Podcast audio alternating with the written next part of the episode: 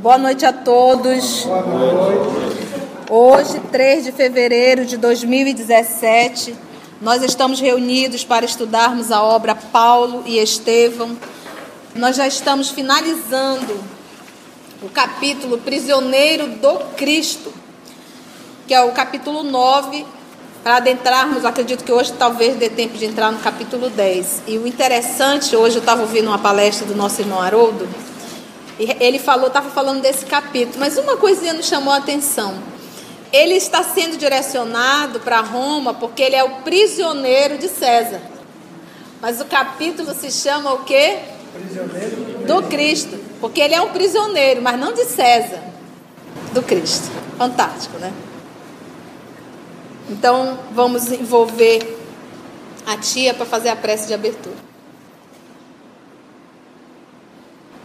Nesse clima, amigo Jesus, de amizade, de alegria, de encontros e reencontros. Essa alegria de estarmos em torno do teu Evangelho, estando no centro deste encontro porque cada um de nós, Senhor, buscamos a tua casa com o único interesse de estudar, para nos aperfeiçoar, para nos transformar e de forma mais autêntica e lúcida aproximar-nos de Ti, que é o amor de nossa vida que na leitura de hoje, Jesus, em que iremos acompanhar um tanto mais esse evangelho vivo que é Paulo de Tarso, evangelho vivo que nos ensina que viver na terra exige de cada um de nós um esforço constante uma renúncia constante e um sacrifício, muitas vezes, que pouco esforço fazemos. Que nós possamos, através da assistência espiritual, preparar o nosso mundo interior para receber essas sementes e isso fazer parte da nossa vida que esse estudo não possa ser apenas uma discussão intelectual ou uma informação, mas sim, Senhor, letras vivas em nosso mundo interior e na nossa atitude diária. Nós te damos graça pela oportunidade e rogamos que os nossos amigos espirituais que aqui estão, que se fazem presentes, possam nos ajudar, nos auxiliar para o entendimento desta obra. É em teu nome, Jesus, que nós aqui nos encontramos. Então vamos lá. Nosso querido irmão Paulo, já em Roma, se direcionando a César, sendo conduzido pelo seu grande amigo Júlio e que nesse momento, já fazendo esse translado, junto com ele está o Apolodoro, é isso? E eles estão conversando sobre o que está acontecendo. Apolodoro falou que Paulo chegou numa boa hora, porque muitos cristãos estão sendo presos e, e sendo levados a arenas. Como o cristianismo, os cristãos ainda não têm absolutamente nenhum decreto, absolutamente nada condenando os cristãos, eles estão sendo mortos e está sendo divulgado como se fossem escravos, misérrimos, mas não são escravos. Tratam-se realmente de uma perseguição não declarada aos cristãos. E aí o, o querido Júlio, ouvindo isso, ficou meio indignado. Poxa vida, mas como que permitem essa injustiça? E aí Apolodoro, muito doce, muito terno, para não dizer o contrário, usou as palavras para chicotear, disse: Olha você mesmo, você não está conduzindo algemado um grande amigo seu? Isso não é uma injustiça? E Júlio ficou muito constrangido, verdadeiramente. E aí, Paulo, como bom cristão, toma a palavra e dá aquela resposta que eu vou solicitar que o, o Augusto repita. A verdade é que não fui encarcerado por malvadez ou inópia dos romanos, desconhecedores de Jesus Cristo, mas por meus próprios irmãos de raça. Aliás, tanto em Jerusalém como em Cesareia, encontrei a mais sincera boa vontade dos prepostos do império. Em tudo isso, amigos, preponderam as injunções do serviço do Mestre. Para o êxito indispensável dos seus esforços remissores, os discípulos não poderão caminhar no mundo sem as marcas da cruz. É como se ele dissesse ainda há pouco: nós precisamos passar por isso. Então, uma das características de Paulo é sempre se submeter, aí vem o estudo de quarta-feira, às leis de Deus. Por mais que seja algo perverso, ainda assim está dentro e foi permitido pelas leis Deus. Vamos lá. Os interlocutores entreolharam-se satisfeitos. A explicação do apóstolo vinha elucidar completamente o problema. O grupo numeroso alcançou Alba Longa, onde novo contingente de cavaleiros esperava o valoroso missionário. Daí até Roma, a caravana moveu-se mais vagarosa, experimentando sublimadas sensações de alegria. Paulo de Tasso, muito sensibilizado, admirava a beleza singular das paisagens desdobradas ao longo da Via Ápia. Quem for em Roma, por favor, passe na Via Ápia e lembre de Paulo. Mais alguns minutos e os viajores atingiam a Porta Capena. Essa Porta Capena, gente, se alguém quiser saber, era um dos quatro portões né, que davam entrada à cidade de Roma. Eram quatro portões, esse era um deles. Um deles. Né, ficava na, na muralha. Né, era um portão, é, ficava na muralha serviana. É. Que é a ideia de o quê? Todas as cidades elas eram o quê? cercadas por muralha. Mais alguns minutos, os viajores atingiam a porta Capena, onde centenas de mulheres e crianças aguardavam o apóstolo. Olha só a quantidade de cristãos já em Roma. É a primeira vez que Paulo adentra em Roma. Para você ver que não foi necessário Paulo ir lá, Jesus foi na frente e fez o trabalho. O que chegou lá foram as cartas de Paulo e os evangelhos anotados por Mateus, que é aquela história, vem aqui, copia e leva, vem aqui, copia e leva, e assim foi disseminando. Era um quadro comovente. O cortejo parou para que os amigos o abraçassem. Eminentemente emocionado, o centurião Júlio acompanhou a cena inesquecível contemplando anciãs de cabelos nevados, né, brancos, osculando as mãos de Paulo com infinito carinho. Pessoas bem mais idosas se aproximavam de Paulo e beijavam as suas mãos.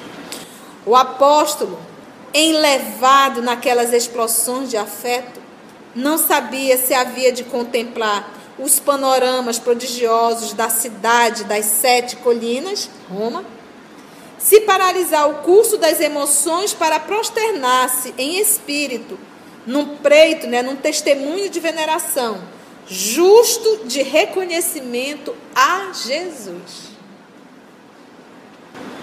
Então, o vaidoso, ele ia pegar todas essas, todo esse cortejo aqui, toda, para ele. Olha como estão me recebendo, absolutamente todas as homenagens ele direciona a quem? Ao Cristo. Por quê? Porque o que Paulo sempre divulgou não era lições de Paulo, era lições do Cristo. Então a paixão é pelas lições do Cristo, não por Paulo. O que a gente vê em Paulo, a gente venera de certa forma, é a fidelidade dele, o esforço dele. E é como se dissesse assim: eu consegui. Tu também pode. Lembra como eu era? Vaidoso, orgulhoso, presunçoso? Eu consegui abrir mão de tudo isso em uma encarnação. Cidade das Sete Colinas. Se paralisar o curso das emoções para prosternar-se em espírito, né, ajoelhar-se ali no preito, no testemunho de reconhecimento a Jesus. Obedecendo às ponderações amigas de Apolodoro, o grupo dispersou-se. Roma inteira banhava-se suavemente no crepúsculo de opalas. Brisas cariciosas, azulzinho, tá? Aquele finalzinho. Brisas cariciosas sopravam de longe. Nós estamos em que período aqui? Primavera, verão. De longe, balsamizando a tarde quente. Considerando que Paulo precisava de repouso, o centurião resolveu passar a noite numa hospedaria e apresentar-se com os prisioneiros no dia imediato ao quartel dos pretorianos, depois de refeitos da longa e exaustiva viagem. Em verdade, ele estava tentando retardar para entregar Paulo. Somente na manhã seguinte, compareceu perante as autoridades competentes, apresentando os acusados. Feliz expediente aquele, porque o ex-rabino sentia-se perfeitamente reconfortado. Na véspera, Lucas, Timóteo e Aristarco separaram-se dele, a fim de se instalarem na companhia dos irmãos de ideal, até poderem fixar a sua posição. Então Lucas acompanhou tudo, todo esse processo. Timóteo e Aristarco. O centurião de Cesareia encontrou no quartel da Via Nomentana altos funcionários que podiam perfeitamente atendê-lo, com referência ao assunto que eu trazia à capital do império. Olha só. Mas fez questão de esperar o general Burros, amigo pessoal do imperador e conhecido por suas tradições de honestidade, no intuito de esclarecer o caso do apóstolo. Então ele não entregou a qualquer um, ele quer entregar justamente a esse general. O general o atendeu com presteza e solicitude e ficou suficientemente informado da causa do ex-rabino, tanto quanto dos seus antecedentes pessoais, porque ele tinha cidadania romana. Lembra disso? E das lutas e sacrifícios que vinha amargurando. Prometeu estudar o caso com maior interesse, depois de guardar solícito os pergaminhos remetidos pela justiça de Cesareia na presença do apóstolo, porque vocês lembram que foi Cesareia, ele foi julgado em Cesareia. Lá em Cesareia, o que, que ele solicitou? Que viesse a ser julgado, ele queria César, que viesse a ser julgado por César. Como ele tinha cidadania romana, ele tinha esse direito. E aí foi feito todo esse translado. Na presença do apóstolo, afirmou o centurião que, caso os documentos provassem a cidadania romana do acusado, ele poderia gozar das vantagens da custódia libera. Caso ele tivesse a cidadania, ele não ficaria dentro da prisão. Estaria preso, mas em um outro local. Passando a viver fora do cárcere, apenas acompanhado por um guarda, até que a magnanimidade de César decidisse o seu recurso. Magnanimidade, é como, como o Emmanuel escreve, né? Até aí está tudo bem? Paulo foi recolhido à prisão com os demais companheiros, como medida preliminar ao exame da documentação trazida. Júlio despediu-se comovido. Os guardas abraçaram o ex-rabino, contristados, né, tristes e respeitosos. Os altos funcionários do quartel acompanharam a cena com indisfarçável surpresa. Prisioneiro algum havia ali entrado até então com tamanhas manifestações de carinho e apreço. Depois de uma semana, em que lhe fora permitido o contato permanente com Lucas, Aristarco e Timóteo.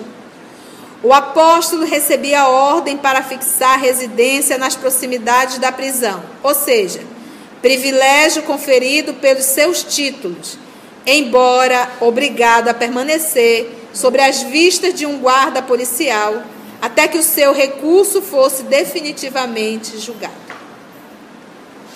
Auxiliado pelos confrades da cidade, Lucas alugou um aposento humilde na via Nomentana, para lá se transferindo o valoroso pregador do Evangelho, cheio de coragem e confiança em Deus.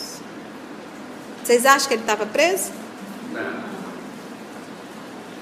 Longe de esmorecer diante dos obstáculos, continuou redigindo epístola, continuou escrevendo as cartas. Esse homem não para. Ele não para. Ele não para para lamentar, ele não para para chorar, ele não para para maldizer, ele não para para dizer que está cansado. Ele, ele, é, ele é um trator. Ele vai embora, aonde for. Você viu, você viu, você lembra ele dentro do barco? O barco passou quantos dias naquele movimento enlouquecido? 14 dias. O povo vomitando, passando mal. E o que, que ele estava fazendo? pregando. Todo mundo vomitando. Não, coma, você tem que comer. Comparemos isso tudo. Joga os trigos. É assim a morte. A gente tem que deixar tudo. O homem não para. Porque quando a gente para, a gente começa a lembrar das nossas dores. Muito bom. Longe de esmorecer diante dos obstáculos, continuou redigindo epístolas consoladoras e sábias às comunidades distantes. No segundo dia de sua nova instalação, recomendou aos três companheiros procurassem trabalho. Gente, quantos anos ele passou preso em Cesareia? Dois anos. Também escreve, ele passou dois anos escrevendo cartas. Aqui continua fora. Então, nós só temos no Novo Testamento 15. Mas foram muitas cartas. Isso aqui foi o que conseguiram colocar. Ele está orientando, conduzindo, fazendo que um fique, faça pazes com, as pazes com o outro. Ele está sempre fazendo aquela atitude do pai, conciliatória. Longe de esmorecer, então, ele continuou redigindo as epístolas consoladoras e sábias às comunidades distantes. No segundo dia de sua nova instalação, recomendou aos três companheiros, quem são? Lucas e Timóteo.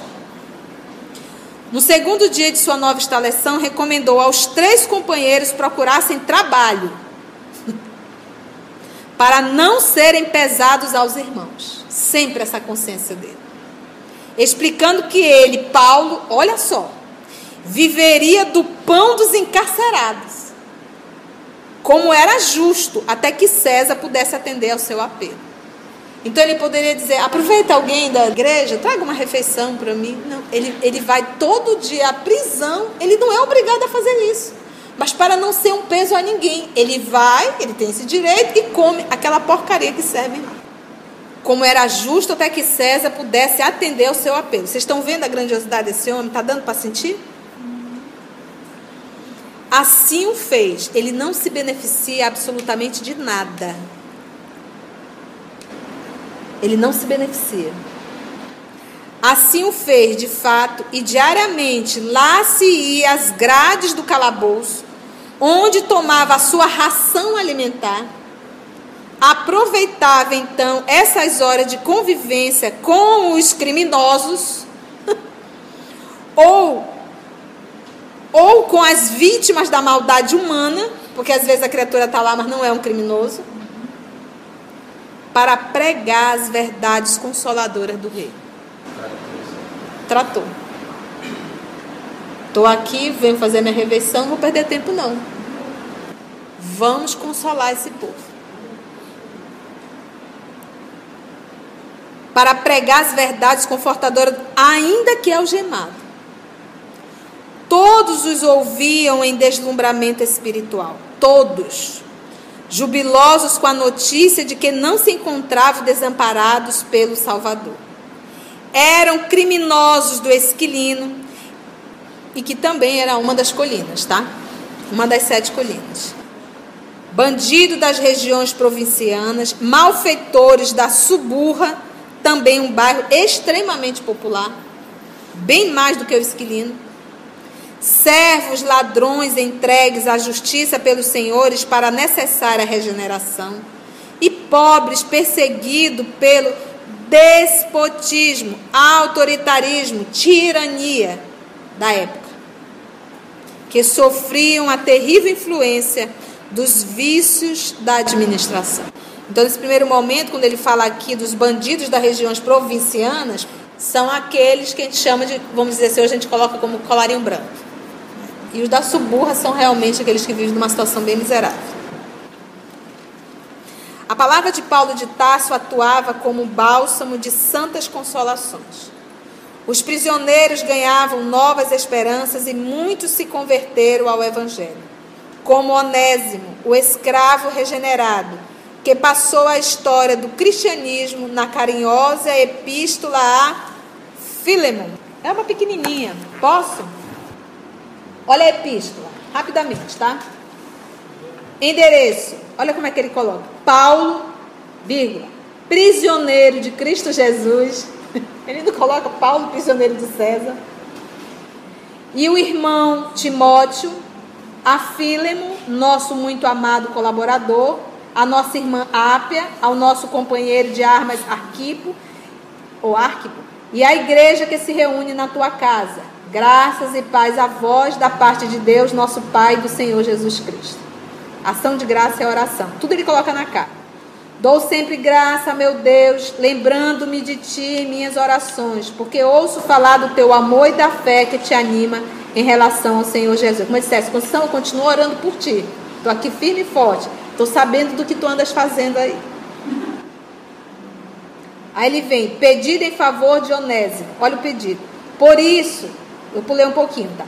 Tendo embora toda a liberdade em Cristo, de te ordenar o que convém, prefiro fazer em pedido, invocando a caridade. É na qualidade de Paulo, velho e agora também prisioneiro de Cristo Jesus, que venho suplicar-te em favor do meu filho Onésimo, que gerei na prisão. Agora nós vamos entender isso aqui. Paulo não estava preso, estava preso entre aspas. Ele ia tomar as refeições e nesse momento das refeições ele acabava pregando. E nisso ele fez esse filho amado, que é o Onésimo. Que gerei na prisão. Outrora ele te foi inútil, mas doravante será muito útil a ti, como se tornou para mim. Mando-o de volta a ti. Ele é como se fosse meu próprio coração. Eu queria segurá-lo comigo para que eu, em teu nome, ele me servisse nesta prisão que me valeu a pregação do Evangelho. Entretanto, nada quis fazer sem teu consentimento, para que tua boa ação não fosse como que forçada, mas espontânea. Então aqui ele está intercedendo, pediu, acho que deve ter tido alguma rixa aí entre os dois, e ele está solicitando, através dessa epístola, que os dois viessem a fazer as pazes. Depois você termina em casa a leitura, tá? E a outra leitura que nós deveríamos fazer é as cartas aos Hebreus. No terceiro dia da nova situação, Paulo de Tarso chamou os amigos para resolver determinados empreendimentos que julgavam indispensáveis. Encareceu, rogou a diligência, o cuidado de um entendimento com os israelitas, sempre. Precisava transmitir-lhes as claridades da boa nova. Porque a gente tinha, tinha israelita em tudo quanto era cidade, vocês já perceberam. Para todo lugar que Paulo foi, tinha um grupo de israelitas, hebreus. No entanto, precisava transmitir as claridades da boa nova. No entanto, era impossível, no momento, uma visita à sinagoga. Por que, que ele não podia ir? Estava sob prisão. Sem paralisar, contudo, os impulsos dinâmicos da sua mentalidade vigorosa, pediu a Lucas convocasse os maiorais do judaísmo na capital do império, a fim de lhes apresentar uma exposição de princípios que supunha conveniente. Na mesma tarde, grande número de anciãos de Israel compareciam no seu aposento, que devia ser um quarto bem pequeno. Paulo nunca desistiu dos seus irmãos de raça. Teve vontade algumas vezes, mas ele sempre quis mostrar a eles. Por isso que ele era chamado apóstolo dos gentios. Que ele foi pregar fora, já que os de dentro não queriam entender. Paulo de Tarso expõe as notícias generosas do reino de Deus. Esclarece a sua posição. Refere-se às preciosidades do evangelho os ouvintes mostraram-se algo interessados, mas ciosos de suas tradições, né, zelosos demais, acabam tomando atitude reservada e duvidosa. Quando terminou a oração entusiástica, o rabi Menandro exclamou em nome dos demais: Vossa palavra merece nossa melhor consideração. Entretanto, amigo, ainda não recebemos nenhuma notícia da Judéia a vosso respeito. Temos, todavia, algum conhecimento desse Jesus, a quem vos referis com ternura e veneração. Fala-se dele em Roma como de um revolucionário criminoso que mereceu o suplício reservado aos ladrões e malfeitores em Jerusalém. Sua doutrina é ávida por contrária à essência da lei de Moisés. Sem embargo, desejamos sinceramente ouvir-vos sobre o novo profeta, com a calma necessária. Por outro lado, é justo que não sejamos nós apenas os ouvintes dessas notícias singulares. Convém que vossos conceitos sejam dirigidos à maioria dos nossos irmãos, a fim de que os julgamentos isolados não prejudiquem os interesses do conjunto. Paulo de Tarso percebeu a sutileza da observação e pediu que marcasse o dia da pregação a uma assembleia maior. Alvites, sugestão, esse que foi recebido pelos velhos judeus com justo interesse. No dia marcado, no dia aprazado, Vasta aglomeração de israelitas comprimia-se e desbordava do quarto humilde, onde o ex-rabino montara a nova tenda de trabalhos evangélicos. Ele pregou a lição da Boa Nova e explicou pacientemente a missão gloriosa de Jesus desde a manhã até a tarde. Alguns raros irmãos de raça pareciam compreender os novos ensinamentos, enquanto que a maioria se entregava a interpelações ruidosas e a polêmicas estéreis. O apóstolo recordou o tempo de suas viagens, vendo ali a repetição exata das cenas irritantes das sinagogas asiáticas, onde judeus se empenhavam em combates acérrimos, ardentes. Então, mais uma vez se repetiu a cena. À noite avizinhava-se, ou seja, passaram o dia inteiro discutindo. À noite avizinhava-se e as discussões prosseguiam acaloradas. O sol despedia-se da paisagem, dourando o cume das colinas distantes. Observando que o ex-rabino fizera uma pausa para ganhar algum fôlego, coitado, o dia todo pregando, Lucas aproximou-se e confidenciou. Dói-me constatar quanto esforço dependes para vencer o espírito do judaísmo. Olha a frase de Lucas. Dói-me constatar quanto esforço tu despendes para vencer o espírito do judaísmo. Ele diz: Eu sinto dor, está cansado, já está com idade, mas já apanhou tanto, está preso por conta dessa rixa do judaísmo. E ele ainda assim não desiste. Porque os judeus se consideram como inimigo. Ele não desiste de esclarecer. Paulo de Tarso meditou alguns momentos e respondeu: Sim, verificar a rebeldia voluntária dá enfado ao coração. Contudo, a experiência do mundo tem me ensinado a discernir, de algum modo, a posição dos espíritos. Há duas classes de homens para as quais se torna mais difícil o contato renovador de Jesus. A primeira é a que vive em Atenas e se constitui dos homens envenenados pela falaciosa ciência da terra. Homens que se cristalizam em uma superioridade imaginária e muito presumem de si mesmos. São estes, a meu ver, os mais infelizes. A segunda é a que conhecemos nos judeus recalcitrantes que, possuindo um patrimônio precioso do passado, não compreendem a fé sem lutas religiosas, petrificam-se no orgulho de raça e perseveram numa falsa interpretação de Deus. De tal arte, entendemos melhor a palavra do Cristo, que classificou os simples e pacíficos da terra como criaturas bem-aventuradas. Poucos gentios, cultos e raros judeus, crentes, na lei antiga, estão preparados para a escola bendita da perfeição com o Divino Mestre. Aqui ele fez uma, um estudo rápido das bem-aventuranças: os brandos, os simples e os pacíficos. E aí ele fez essa analogia: ele diz, existem dois grupos. Qual é o primeiro? A primeira é a que viu em Atenas. O que, que ele se deparou em Atenas? A intelectualidade, a ciência, entendeste?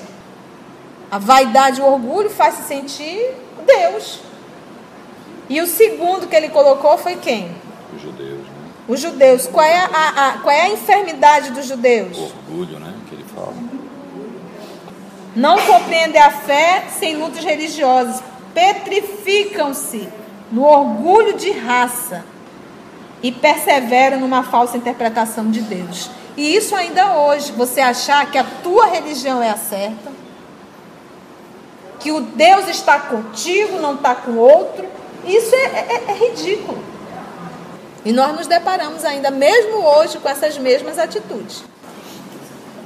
Numa das justificativas do Rabino é, é, Menandro, é, é, ainda não essa aceitação, ainda não essa compreensão, é quando ele coloca que a doutrina de Jesus é ávida por contrária à essência da lei de Moisés. Qual é essa lei de Moisés? Que eles eram tão arregados.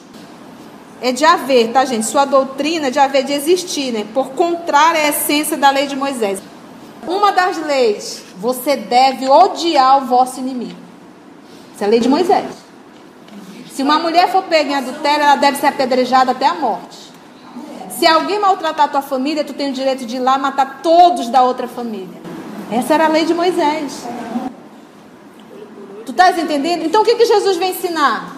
Então, então, ou seja, e daí a vaidade e o orgulho, daí eles mandarem matar. Você está entendendo? E isso Moisés foi contra o quinto mandamento, que era não matarás. Então o que, que é aquilo, Rosiane? Tu tem dois palestrantes. Um te fala certinho, a interpreta bonitinho, fala da renúncia, da resignação. Aí vem um outro capetinha, conta piada, faz disse-me disse, interpreta de forma. Ai, eu adorei esse palestrante, ele é ótimo. Não é assim mesmo que tem que ser. Eu me afino, porque aquele ali me compraz. Então, na verdade, o judaísmo, ter Moisés, defender as leis, isso Dava a eles prazer. Agora, seguir Jesus, oferecer uma face, perdoar o inimigo. Quantas vezes? 70 vezes 7. A humildade do Cristo irritava profundamente os judeus. Ele não fala, ele não grita, aceitou a cruz, não se defendeu. Que rei é esse? Que glória esse homem está falando até hoje, Rosiane. A gente diz que é o quê? É difícil seguir Jesus. Até hoje nós temos muito mais afinidade com as leis de Moisés, ao qual nós ainda nos nos completamos do que com as leis do Cristo. Então, dois mil anos se passaram e mudou muita coisa não. Até hoje o Cristo é rejeitado. Como? Em nossas atitudes. Te respondi, mano? Isso acontece hoje. Quantos livros Kardec deixou? Quase 30. Quase 30. Só revista espírita são 12. Mais viagem espírita, que é o espiritismo. Quase 30. Hoje, nós estamos falando de 160 anos de espiritismo. Está tudo lá explicado. E a gente faz as coisas erradas. A gente lê um livro errado e divulga como erro. A gente está falando de 160 anos. Então, o decálogo foi dado, os dez mandamentos foram dados. O quinto mandamento era não matarás. Mas eles acharam barato dizer que a mulher que fosse pega em adultério deveria ser apedrejada até a morte. Ele, ele te deu o direito de, se tu matou o teu irmão, tu tem direito de ir lá e matar a família todinha. Entendeste? Então, é assim. Nós sempre vamos adaptando conforme as nossas necessidades. Muitas das informações de Moisés eram válidas, eram para um grupo duro, rígido. Tu sabe quantas regras eles tinham de bom proceder? 650 e poucas regras. E aí eles se reuniram e disseram: não, isso daí tudo está reunido num decálogo, está dentro dos dez. E depois eles se reuniram novamente e aí chegaram à conclusão os sábios judeus, né, inclusive o avô de Gamaliel e Léo, e disse que estaria resumido em dois, o decálogo. Amar a Deus sobre todas as coisas e ao próximo como a si mesmo. Por isso Jesus indaga ao doutor da lei, o que está escrito na lei? Como tu lês? Ou seja, como tu interpreta? Entendemos isso? Então a briga deles era permanecer na perversidade. Por isso dizerem que ele estaria contra as leis de Moisés. É por isso que as cartas aos Hebreus, se nós lermos, Paulo está todo o tempo citando o Antigo Testamento. Ele cita o Antigo Testamento e traz Jesus. Siga o Antigo Testamento e traz Jesus. Por quê? Porque ele está conversando com os israelitas. Carta aos Hebreus. Ele diz que a segunda é a que conhecemos nos judeus recalcitrantes, que possuindo um patrimônio precioso do passado, não compreendem a fé sem lutas religiosas, petrificando-se no orgulho de raça e perseveram numa falsa interpretação de Deus. Lucas passou a considerar o justo conceito do apóstolo, mas a esse tempo as palestras ruidosas e irritantes dos israelitas parecia um fermento rápido de pugilato, né, de lutas inevitáveis. O ex-rabino, porém, desejoso de paz, subiu novamente à tribuna e exclamou: Irmãos, evitemos as, as contendas estéreis e ouçamos a voz da própria consciência. Continuai examinando a lei e os profetas, nos quais encontrareis sempre a promessa do Messias que já veio. Desde Moisés, todos os mentores de Israel referiram-se ao Mestre com caracteres de fogo. Não somos culpados da vossa surdez espiritual. Invocando as discussões ferinas de há pouco, recordo a lição de Isaías, quando declara que muitos hão de ver sem enxergar e ouvir sem entender. São os espíritos endurecidos que, agravando as próprias enfermidades, culminam em lutas desesperadoras para que Jesus possa, mais tarde, convertê-los e curá-los com o bálsamo do seu infinito amor. No entanto, podeis estar convictos de que esta mensagem será auspiciosamente recebida pelos gentios simples e infelizes, que são, na verdade, os bem-aventurados de Deus. Se ele fala isso na sinagoga, ele já teria sido apedrejado. Ele colocou nesse momento os gentios como melhores do que os israelitas. Isso na cabeça deles, que são extremamente orgulhosos, porque o que, que os israelitas acreditavam? Que eles eram o povo escolhido. Que eles, eles, só eles eram filhos de Deus. Os outros não eram. Você está entendendo? Você vê hoje pessoas em contato com religião da mesma forma. Quando você vai estudar a viagem espírita, O Kardec tem uma frase dele, ele, ele, leia esse livro, Viagem Espírita, é muito bom. Ele diz assim: Eu encontrei nessas viagens espírita católico, espírita protestante, espírita budista, e ele vai citando várias religiões, todos nós unidos, todos nós juntos. Então não existe essa coisa de partido. Eu, eu, eu converso com meu sobrinho de um filho, é, religião é partido, religiosidade é união. Então não existe partido. E aqui o judaísmo ele tem, tinha muito disso, até hoje é um pouco. Né? E algumas pessoas carregam isso dentro de si. Ela acha que a religião dela é a certa. Que ela está salva dentro da sua religião e que Deus só está para ela. Para você ver como é uma mentalidade extremamente curta, pequena e limitada. Gente, algum comentário, alguma pergunta?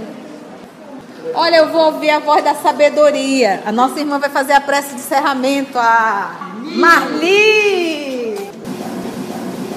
Senhor Jesus, recebendo todas essas informações, Senhor, é impossível que nós, apesar de filhos rebeldes, não procuremos nos melhorar a cada dia, um pouquinho que seja, Senhor porque contamos com a força do teu amor para nos revelar sempre o caminho melhor a seguir. Obrigada, Jesus. Obrigada por esses momentos que nos elucidam tanto, que nos fazem deixar todas as outras baladas para vir para a balada do teu Evangelho e junto com o Paulo Estevam. Obrigada por essa força maravilhosa que tu nos dás, por essa alegria que sentimos em estar aqui sempre junto contigo. Que o nosso caminho, Senhor, seja sempre palmilhado no teu querido Evangelho. Que esta casa bendita que nos acolhe nunca deixe de nos acolher e que nós nunca procuremos dela fugir. Obrigada, Jesus. Que possamos voltar aos nossos lares na tua santa paz e possamos também distribuir o amor a todos aqueles que nos circundam. Que a tua graça e o teu amor esteja junto a todos nós, encarnados e desencarnados que aqui nos encontramos pela avidez que sentimos de melhorarmos a cada dia. Obrigada mais uma vez, Jesus.